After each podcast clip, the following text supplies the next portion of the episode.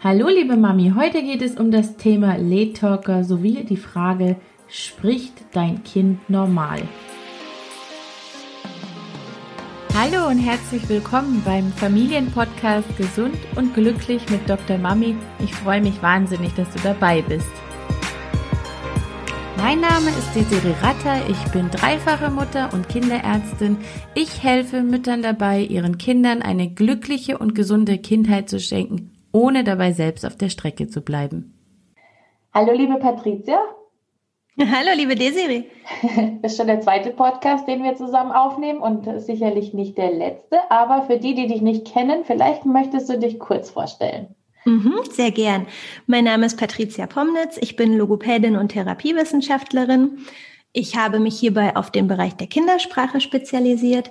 Das heißt, zu mir kommen Familien, deren Kinder ja in irgendeiner Art und Weise Schwierigkeiten haben beim Sprechen oder beim Lesen und Schreiben.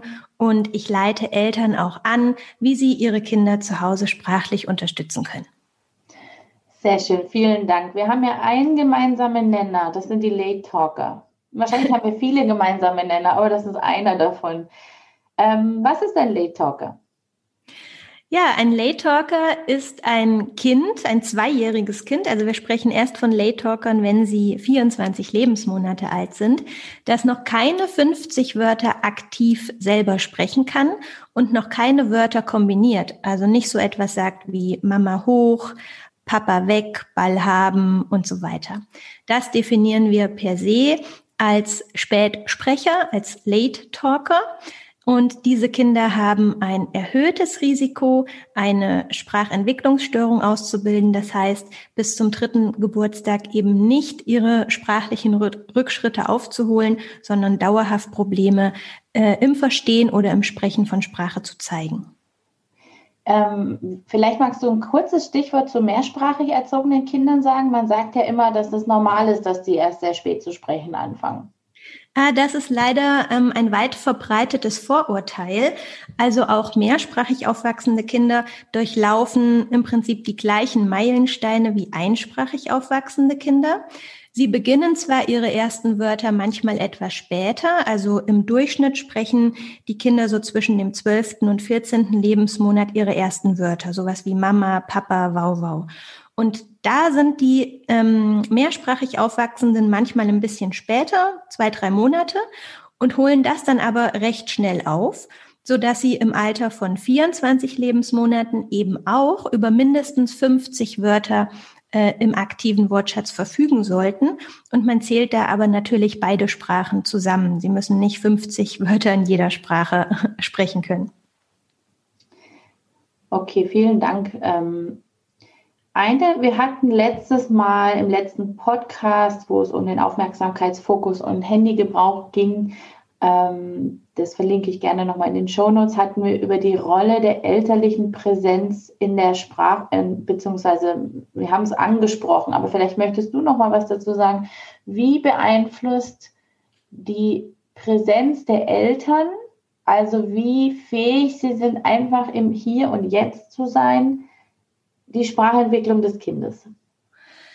Ja, also Eltern haben eine ganz wichtige Rolle im Spracherwerb, denn ohne ähm, ihre, ihre, ihre sprachlichen Reize und auch die, die die emotionale Verbindung sozusagen zum Kind lernen die Kinder keine Sprache. Also ich kann das Kind nicht einfach passiv vor den Fernseher setzen und hoffen, dass wenn es da viel Sprache hört, dass es irgendwann sprechen lernt. Das wissen wir aus vielen Studien, das gelingt nicht. Es braucht Bezugspersonen, die Freude am Sprechen vermitteln, die geduldig zuhören, die interessiert nachfragen, die auch zum Erzählen ermutigen, die mir die Welt erklären, die wirklich mich anschauen, gucken, für was interessiere ich mich ähm, das, was ich sage, und das kann auch nonverbal sein, über Gestik und Mimik, dass sie das erkennen und aufgreifen und in Sprache umwandeln. Also ein gutes Sprachvorbild müssen die Kinder erleben. Äh, und das sind eben am Anfang die Eltern, das sind die ersten und wichtigsten Lehrer ihrer Kinder. Sie verbringen anfangs die meiste Zeit mit ihren Kindern und von daher kommt denen eine ganz, ganz wichtige Rolle im Spracherwerb zu. Vielen Dank. Ähm deiner Erfahrung nach, wie geht es den Eltern von Late Talkern? Mhm. Ähm, Ja, also das ist unterschiedlich. Man, es gibt Eltern, die machen sich in der Regel keine Sorgen, weil sie das Gefühl haben, dass das Kind vielleicht andere Stärken mitbringt, zum Beispiel in der Motorik sehr weit entwickelt ist und sich deswegen eben sprachlich einfach länger Zeit lässt. Und ähm, die sind da erstmal ja ganz beruhigt und lassen das auf sich zukommen und hoffen, das kommt schon alles noch. Ähm, und dann gibt es aber auch Eltern, die sind sehr besorgt, die bringen auch Schuldgefühle mit, fragen sich, was habe ich bloß falsch gemacht? Man muss sich vorstellen, ähm, oft sind die Eltern ja auch schon beim Kinderarzt gewesen oder beim Pet-Audiologen und es wurde keine Hörbeeinträchtigung zum Beispiel vor, ähm, zum Beispiel festgestellt und auch keine andere Grunderkrankung, denn bei den Laytalkern ist das ganz typisch, dass die Kinder vollkommen normal entwickelt sind, also keine Intelligenzprobleme haben, keine Behinderung oder andere Grunderkrankungen, nur die Sprache kommt einfach nicht in den Gang. Und jetzt machen sich Eltern natürlich Gedanken, wieso mein Kind? Wenn alles in Ordnung ist, biologisch, organisch, kann es ja nur an mir liegen, was habe ich falsch gemacht? Und da möchte ich auch ganz klar sagen, um da auch schon mal Sorge zu nehmen, ähm, liebe Mamas und Papas, ihr seid nicht schuld an einer Sprachstörung. Die bringt das Kind immer schon mit, wenn es auf die Welt kommt. Das ist genetisch bedingt und ihr könnt eine Sprachstörung nicht verursachen. Aber ihr habt großen Einfluss und das ist die Chance und natürlich auch die Verantwortung. Ihr könnt äh, in beide Richtungen, sowohl in die negative als auch in die positive Richtung Einfluss nehmen, je nachdem, wie ihr mit eurem Kind umgeht. Und es ist eben auch so wichtig, dass man sich das bewusst macht, damit man nicht plötzlich, ja, ich sag mal, komische Wege geht, ne? weil ich zum Beispiel denke, wer viel Sprache hört, wird schon irgendwann sprechen lernen und dann neigt vielleicht eine Mama dazu, ihr Kind plötzlich mit Sprache zuzuschütten, es in Sprache zu baden. Und dann kommt das Kind gar nicht mehr zu Wort. Und die Sprache ist vielleicht auch viel zu schwierig und zu komplex und das kann sie nicht richtig verarbeiten. Das heißt, aus dem Wunsch heraus, meinem Kind helfen zu wollen, kann es durchaus passieren, dass ich komische Dinge mache, die eher kontraproduktiv sind. Und deswegen ist es eben so wichtig, dass man sich beraten lässt, und dass man informiert ist, um zu wissen, an welchen Stellschrauben kann ich denn individuell bei meinem Kind in meiner Familie drehen, um ihm zu helfen. Vielen Dank. Ähm, wie ist es denn, die, die Lay-Talker, die ich so in der Praxis sehe, das sind oft Kinder, also sehr oft sind es Kinder, die sich trotzdem irgendwie so gut verständigen können, dass das kein Stress zu Hause verursacht. Ich würde mir aber vorstellen, dass das auch ganz schön frustrierend für die Kinder sein kann, wenn die sich nicht so ausdrücken können, wie sie es gerne würden. Ja, auch da ähm, sind die Laytalker keine einheitliche Gruppe. Also es gibt Kinder, die erstmal kein Störungsbewusstsein haben, denen vielleicht auch zu Hause stark die Kommunikation abgenommen wird, die vielleicht die Strategie erkannt haben, mit Mimik und Gestik zu kommunizieren und die Mama darauf auch gut eingeht oder ihr Kind sozusagen auch vielleicht blind versteht und direkt immer weiß, was es möchte, so dass es überhaupt erst gar nicht zu Missverständnissen kommt und äh, die Kinder erst einmal, solange die Anforderungen nicht steigen, das kommt dann meist erst im Kindergarten, da ganz gut mitschwimmen. Es gibt aber auch Kinder, ähm, und ich würde behaupten, das ist zumindest mein Eindruck in, in der Praxis, ähm, die sich durchaus bewusst sind, dass sie ein Problem haben, weil sie eben häufiger entweder selber nicht verstehen, weil sie ein, ein Sprachverständnisproblem haben, ähm, und weil die anderen das Kind häufig nicht verstehen. Also sie merken dann recht schnell, dass häufiger nachgefragt wird ähm, oder dass sie nicht ihre Wünsche und Bedürfnisse sofort erfüllt bekommen, weil sie einfach nicht verstanden werden. Und das verunsichert das Kind natürlich.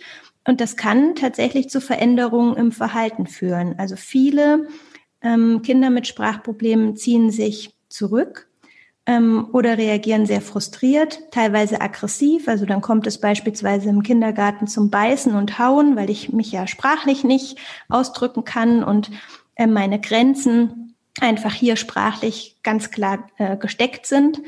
Ähm, und wie gesagt, innerhalb der Familie kann man das oft länger kompensieren, aber spätestens äh, im Kindergarten kommt es dann häufig zu Problemen.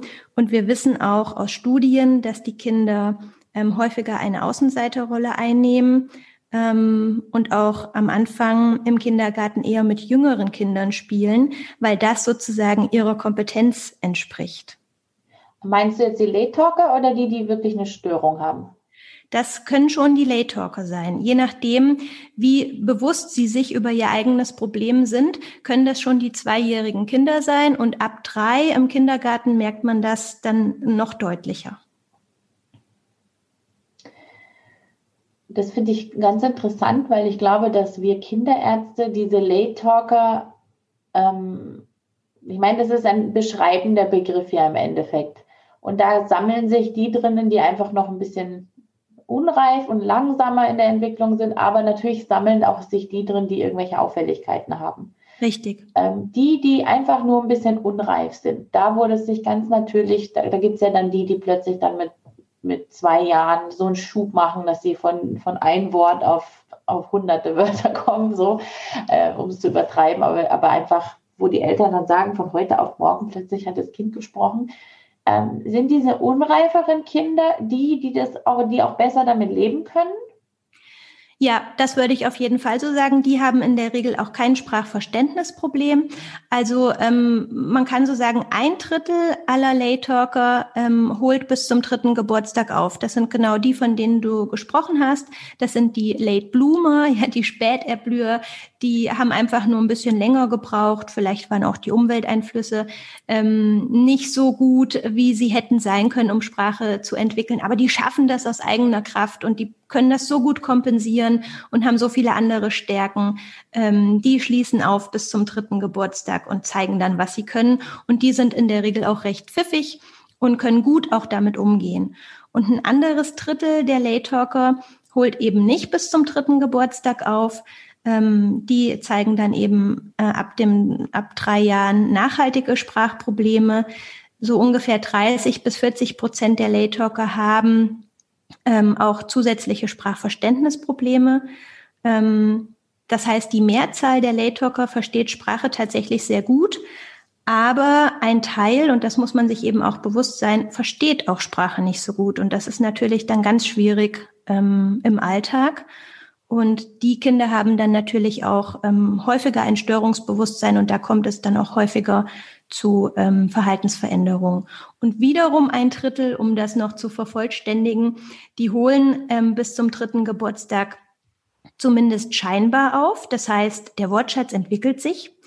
Ähm, und man denkt erstmal, sie haben gut aufgeschlossen an die Altersgruppe aber sie zeigen dann später mit drei, vier und fünf Jahren erneute Sprachprobleme, zum Beispiel in der Grammatik oder in der Aussprache oder in der phonologischen Bewusstheit, finden also ihren Weg zurück in die logopädische Praxis, weil jetzt die sprachlichen Anforderungen gestiegen sind und das Sprachsystem eben doch nicht so gut war, wie es anfangs ähm, den Eindruck gemacht hat und sie jetzt doch wieder an ihre Grenzen kommen und Hilfe brauchen. Was ist denn phonologische Bewusstheit?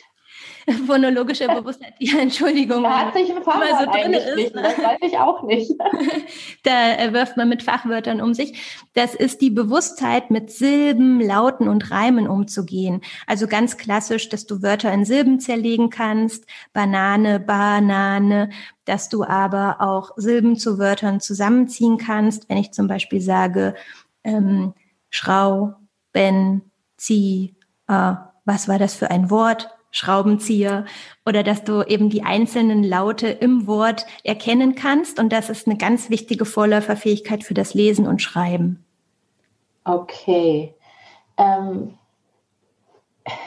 übrigens, wenn wir eure, eure Befunde immer kriegen, dann sind wir immer so, hä? Was versuchen die Logopäden uns zu sagen? Okay. ähm, ich weiß nicht, wie es bei dir ist, aber uns geht es oft so, weil das für uns auch tatsächlich viel Wir müssen uns da erstmal einlesen in die ganzen Begrifflichkeiten, weil das nicht Teil unseres alltäglichen Wortschatzes ist.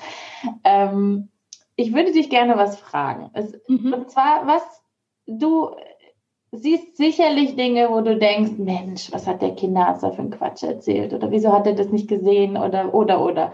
Ähm, was würdest du dir wünschen von uns, was wir irgendwie tun oder nicht tun oder sagen oder nicht sagen oder erkennen sollten oder nicht erkennen sollten? Das fände ich jetzt interessant, weil dann nehme ich auch natürlich noch was für mich mit. Die Frage ist wirklich fantastisch. Ähm, also ich würde mir wünschen, dass zur U7 flächendeckend wirklich ein gutes Sprachscreening gemacht wird, wo man nicht nur die Eltern fragt, wie viele Wörter spricht denn das Kind, sondern wo man wirklich einen Screeningbogen ausfüllen lässt. Also einen Elternfragebogen, das dauert zwei Minuten, wo die Eltern wirklich ankreuzen müssen an einer Wortliste, welche Wörter das Kind schon spricht. Und dann hat man einfach kritische Werte ähm, als Kinderarzt, wo man schauen kann, okay, dieses Kind ähm, hat den kritischen Wert ähm, ähm unterschritten. Da kann ich dir später auch noch, ähm, falls ihr die noch nicht benutzt, einen Screeningbogen äh, zukommen lassen. Und äh, hier sollte mal eine Logopädin draufschauen, denn wir wollen ja gar nicht sofort therapieren. Ähm, auch wir wollen den Kindern ja äh, Zeit geben und das individuelle Tempo in der Entwicklung berücksichtigen. Aber wir können erst entscheiden, ob dieser Lay Talker ähm, aufholt oder eher nicht aufholt, also ob man noch warten kann oder ob man schon helfen muss, wenn wir ihn uns ganz genau angeschaut haben. Und da zählen wir Logopäden eben nicht nur einmal bis 50, sondern wir schauen uns ganz viel an. Wir machen Sprachverständnistests. Wir schauen, welche Wörter spricht denn das Kind? Was sind da für Silben und Lautstrukturen dahinter? Wie ist das Spielverhalten? Wie ist die gemeinsame Aufmerksamkeit zwischen Mama und Kind? Wie ist das Interaktionsverhalten zwischen Mama und Kind? Wie ist die Symbolisierung beim Kind? Also wir schauen uns ganz viel an, wo ihr einfach keine Zeit dafür habt. Und deswegen würde ich mir wünschen, dass einfach, wenn man einen Late Talker entdeckt hat bei der U7, dass man erstmal zur Untersuchung weiterschickt und die Logopädin bittet, sich das genau anzuschauen, um eine Prognose stellen zu können, was man jetzt tut, ob man noch abwarten kann, weil das Kind ähm, gut gebettet ist und auch die Umweltfaktoren passen und man eher denkt, es gehört noch zu den Late Bloomern und schließt auf oder dass man eben schon früh ähm, etwas tut. Denn wir wissen leider, wenn es ein echtes Sprachproblem ist, dann wächst sich das nicht einfach aus, sondern die Kinder wachsen mit dem Problem und die ähm, ja, Schwierigkeiten summieren sich auf. Und dann kann man ja zum Beispiel ähm, im 30. Lebensmonat nochmal eine Kontrolluntersuchung machen, wo man einfach nochmal genau schaut, sind jetzt auch ähm, vielleicht Wortkombinationen da und so weiter. Also dass man einfach engmaschiger guckt und auch wirklich engmaschiger mit den Therapeuten kommuniziert. Denn ich finde, wir haben keine Zeit, ihr habt keine Zeit. Das ist immer schwierig im Alltag. Aber man kann ja die Kompetenzen, die beide Berufsgruppen mitbringen, einfach viel besser auch aus ähm, ausnutzen ne? und für sich nutzen. Wie du schon gesagt hast, ihr versteht vieles nicht, was wir uns im Detail angucken und müsst euch einlesen und genauso verstehen wir viele Sachen nicht, die ihr vielleicht seht ähm, und wo wir einfach keine Ahnung haben und dass man da einfach ein bisschen besser ineinander greift. Das würde ich mir wünschen. Ähm, wir haben den Fragebogen tatsächlich. aber, aber, aber, schick mir trotzdem deinen, weil vielleicht ist da irgendwas drauf, was wir nicht haben oder wissen. Oder ich kann ihn auch verlinken, weil mir zunehmend immer mehr Medizinstudenten und auch Kinderärzte zuhören. Oder dass die Mamas sich das sogar runterladen können vorher und sich einfach damit dann schon beschäftigen können, bevor sie zur Vorsorge gehen können. Ja, das mache ich gern. Also der ist auch nicht von mir ausgedacht. Ähm, das ist ein standardisierter, normierter Bogen, den man, den man entwickelt hat in Deutschland und den kann ich dir gern zukommen lassen. Und was gibt's noch? Da gibt es doch sicherlich noch mehr, was wir, was wir lieber wissen sollten und doch nicht wissen. ähm, ja, ich weiß nicht, ob das jetzt äh, zu weit führt. Ne? Oft steht auf den Verordnungen ja dann immer drauf, ähm, weiß nicht, ähm, SP1 glaube ich, ne, ist das der Diagnoseschlüssel. Ähm, Einschränkungen im, im Wortverstehen oder der Wortproduktion und dann sieht man das Kind und merkt, hm, es geht hier absolut gar nicht um Wortschatz oder Grammatik, sondern das Kind hat eine Aussprachestörung und ähm, kann bestimmte Laute nicht äh, im Wort einsetzen und verwechselt die. Ähm, und ja, dann, dann gibt's halt oft einfach so Kommunikationsschwierigkeiten. Ne? Was macht die Logopädin da denn eigentlich in der Praxis? Und wir haben ja eigentlich aus ganz anderen Gründen geschickt. Und die Eltern sitzen dann äh, zwischen den Stühlen und wissen auch nicht so richtig. Ja. Und ja, also das ist, sind dann eben aber das ist eben auch wieder das Problem. Das, das ist ja auch unsere Profession. Für uns ist Sprache ja ganz viel und wir teilen das in ganz unterschiedliche Modalitäten und Kompetenzen ein und arbeiten dann auch ganz unterschiedlich. Und ihr seht Sprache vielleicht eher so ganzheitlich und euch fallen dann vielleicht deswegen, auch weil ihr die Kinder ja vielleicht auch nicht so lange seht oder die Kinder sich in solchen Testsituationen vielleicht auch ganz anders verhalten, ähm, Sachen weniger auf als uns. Also wir sehen die Kinder ja, ja 45 Minuten mit ja. der Mama und das ein oder zweimal pro Woche und da fallen uns natürlich viel mehr Sachen auf als in, ne, beim Arzt, wo die Kinder vielleicht eh schon mit anderen Gefühlen reingehen, weil das die oder äh, die Ärztin oder der Arzt ist, der äh, mir eine Spritze gegeben hat beim letzten Mal. Und dann bin ich jetzt heute mal ganz besonders vorsichtig zum Beispiel und sag gar nichts. Und dann ist natürlich alles verfälscht. Ne? Ich sehe schon, ich lade dich mal, äh, wenn du noch Lust hast, auf eine Zoom-Fortbildung für unsere Praxis ein und würde das äh, hiermit jetzt für die Mamas beenden, denn jetzt wird es fachspezifisch.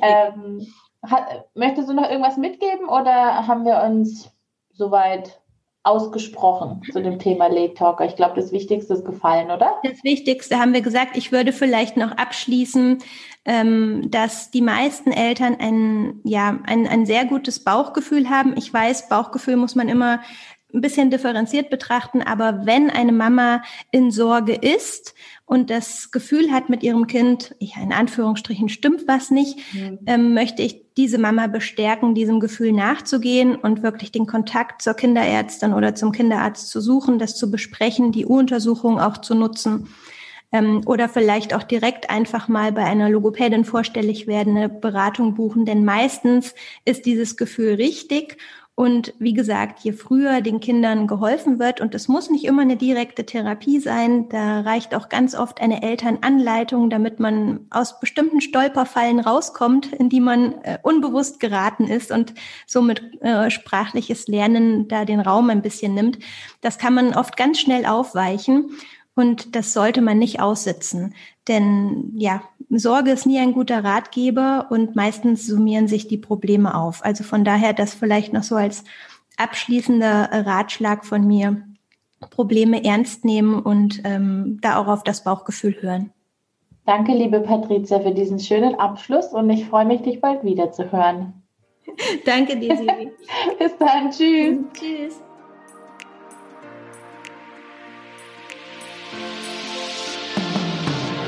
So, das war's für heute beim Familienpodcast Gesund und Glücklich mit Dr. Mami und ich freue mich auf das nächste Mal. Ciao!